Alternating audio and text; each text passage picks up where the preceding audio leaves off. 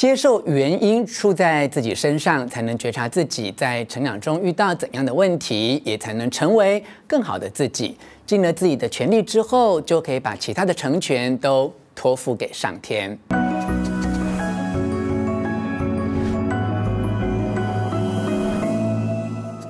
我是吴若权，欢迎你来到幸福书房。邀请透过 YouTube 收看幸福书房，但还没有订阅的书友，按下订阅的按钮，开启铃铛通知，免费订阅我的频道。同时欢迎 Momo TV 以及 MyVideo 的观众加入吴若权幸福书房。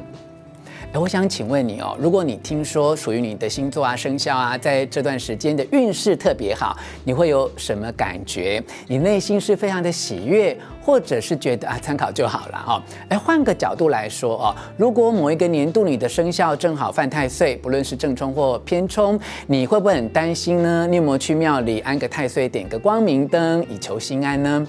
以上这些问题哦，说起来都不科学，但是在民间却还算蛮普遍存在的，反映的就是我们对于运气这件事情会有什么样的反应态度。但不论你的立场是什么，相信好运才会带来好运这句话永远是不会错的。如果你不相信运气这回事，即使好运来到你身边，你也不会有所感受啊。反而是运气不好的时候，你就很明显的感觉到做什么事情都非常的不顺。那话说回来啊，到底运气是什么呢？运气是可以锻炼的。这本书开宗明义就讲到，好运有几种表现的形式哦。首先像是脑中突然闪过的一个直觉，或是你有一个预感，不久之后就发现，哎，这个预感居然很准呢。你想到了那件事情，哎，果然成真了。此外哦，就是我们在灵性学习上常常听到的共识性。简单来说，有些事情没有办法用因果来解释，而是非常有意义的巧合。例如，你正惦念着某个人，他他就打电话给你哦，这也是一种无法用逻辑解释的运气。还有一个可以表现运气的理论，就是。聚合现象，也就是在人生中有一些际遇看起来并不是很有关联，但是啊，当事人事后将这些独立事件串联起来，却感觉到有非常特别的意义哦。书中举了一个例子，有一个人啊，早上出门上班前，不经意在电视节目正在诶报道高龄化的社会问题，在上班交通路上看到呃宣导环保议题的人员热情地发送传单。搭车时又看到杂志上斗大的标题字“百岁时代”，经过这一串情境进入公司，啊，居然被人事部门叫进去鼓励，哎，办理提早退休，哎，这件事情让他感到措手不及，于是他找了大学时代的朋友来商量，没想到见面之后，这位朋友就邀请他一起经营高龄看护的社会福利事业。他晚上回家，仔细回想这一天所发生的事情，才发现早上出门前在电视里听到高龄化社会的问题，在车站前看到非灵性组织人员在发传单，还有百岁时代的杂志标题，公司邀请办理退休，再去拜访朋友，啊，这些哦看起来都是毫不相干的事件，却又带着某种特别的意义，这就是所谓的聚合现象。如果你相信有运气这回事啊，接下来可能会有一些疑问啊，啊，到底要如何能够招来好运呢？稍后我会摘要书中有关于招来好运的三个秘诀，但是在分享如何招来好运之前，我要先告诉你哦，必须要避免做的事，以免好运还没有上门，坏运就先找上你哦。在学习招来好运之前，你必须要戒除的习惯是抱怨。因为爱抱怨的人永远留不住好运，诶，因为爱抱怨的人内心抱持着不安、不满、啊恐惧啊、愤怒等等负面的情绪，很容易转化为负面的想法，再变成负面的言论，并且脱口而出啊，就会在身边形成了负面的磁场，让自己越来越倒霉。相反的哦，如果你的表面意识里充满正面的想法，这些想法就会转化为正面的言论，让更多正面想法的人靠近你。尤其哦，你心中抱持着希望啊、满足啊和感恩，就能够产生良好的人际关系，在工作上也会越来越顺利哦。你看哦，这世界上有一种人，他不会有负面的想法。那就是天真无邪的孩子啊！当我们问孩子哦，你长大之后要做什么？即使啊，他的回答是长大之后要成为太空人，他的心里不会有哦，我真的能当上太空人吗？啊，该不会无法实践吧？或是若当不成代工人，我该怎么办？呃，这种负面的想法哦，因为大多数的孩子都是天真无邪的，他们之所以没有邪念啊，就是因为他们没有。负面的想法，相对的，长大之后的我们，不但脱离了天真无邪的年纪哦，而且还学会了二元对立的分辨方式，将人生呐、分成真与伪、善与恶、美与丑、成功与失败。当你有这样的想法，就表示心中也存在相对的负面念头，也就是当你有了成功的念头，心里同样会产生负面的意念，也就是失败。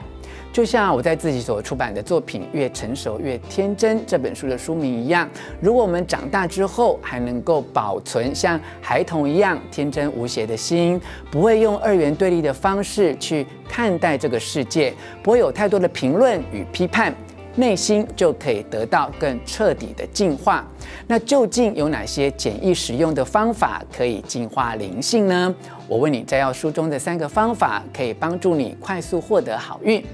一、接触自然；二、重新诠释；三、自我负责。其中第三个方法，我觉得特别关键，同时也提供一个很重要的祈祷技巧，可以帮助你美梦成真，很值得参考哦。我们先从第一个重点开始讲起：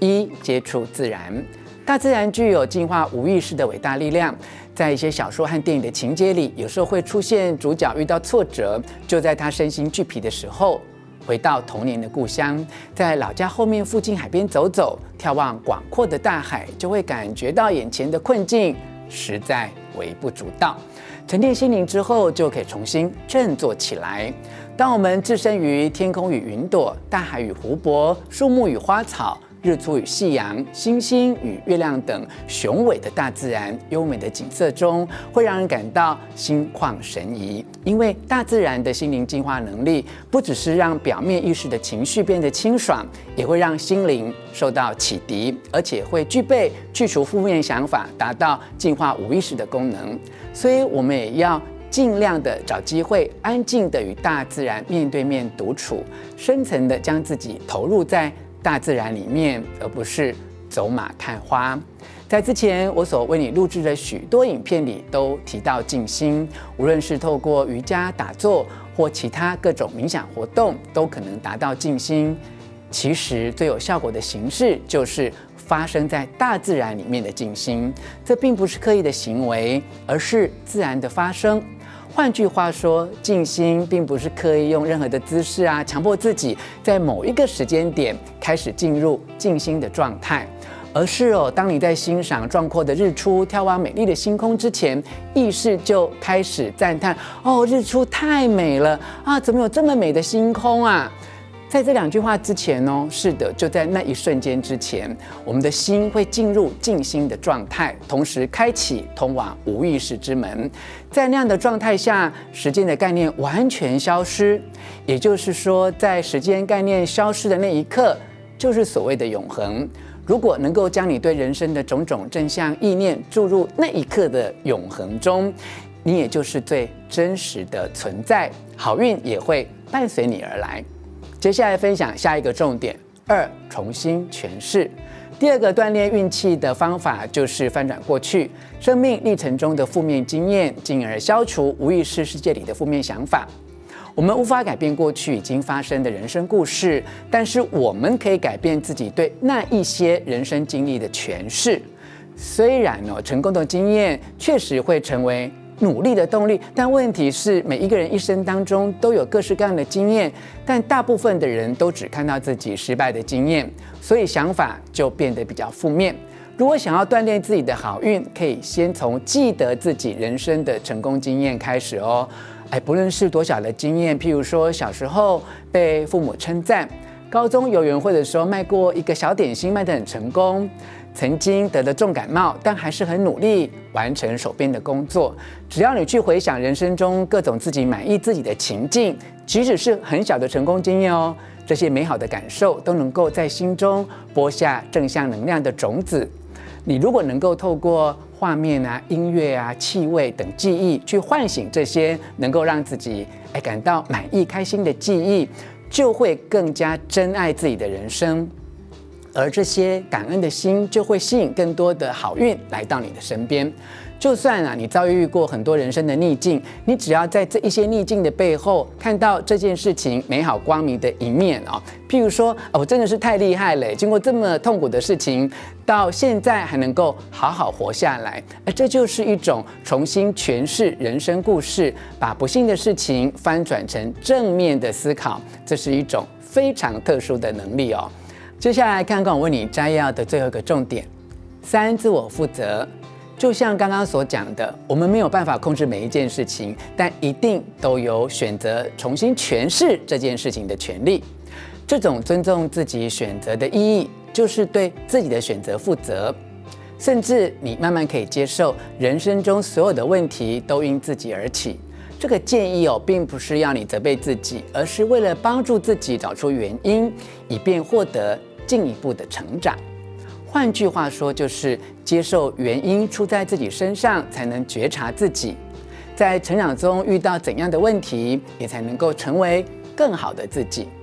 尽了自己的全力之后，就可以把其他的成全都托付给上天。这也就是书上最后篇章提到的：相信自己正接受某个神圣力量的引导，连逆境都是剧本之一。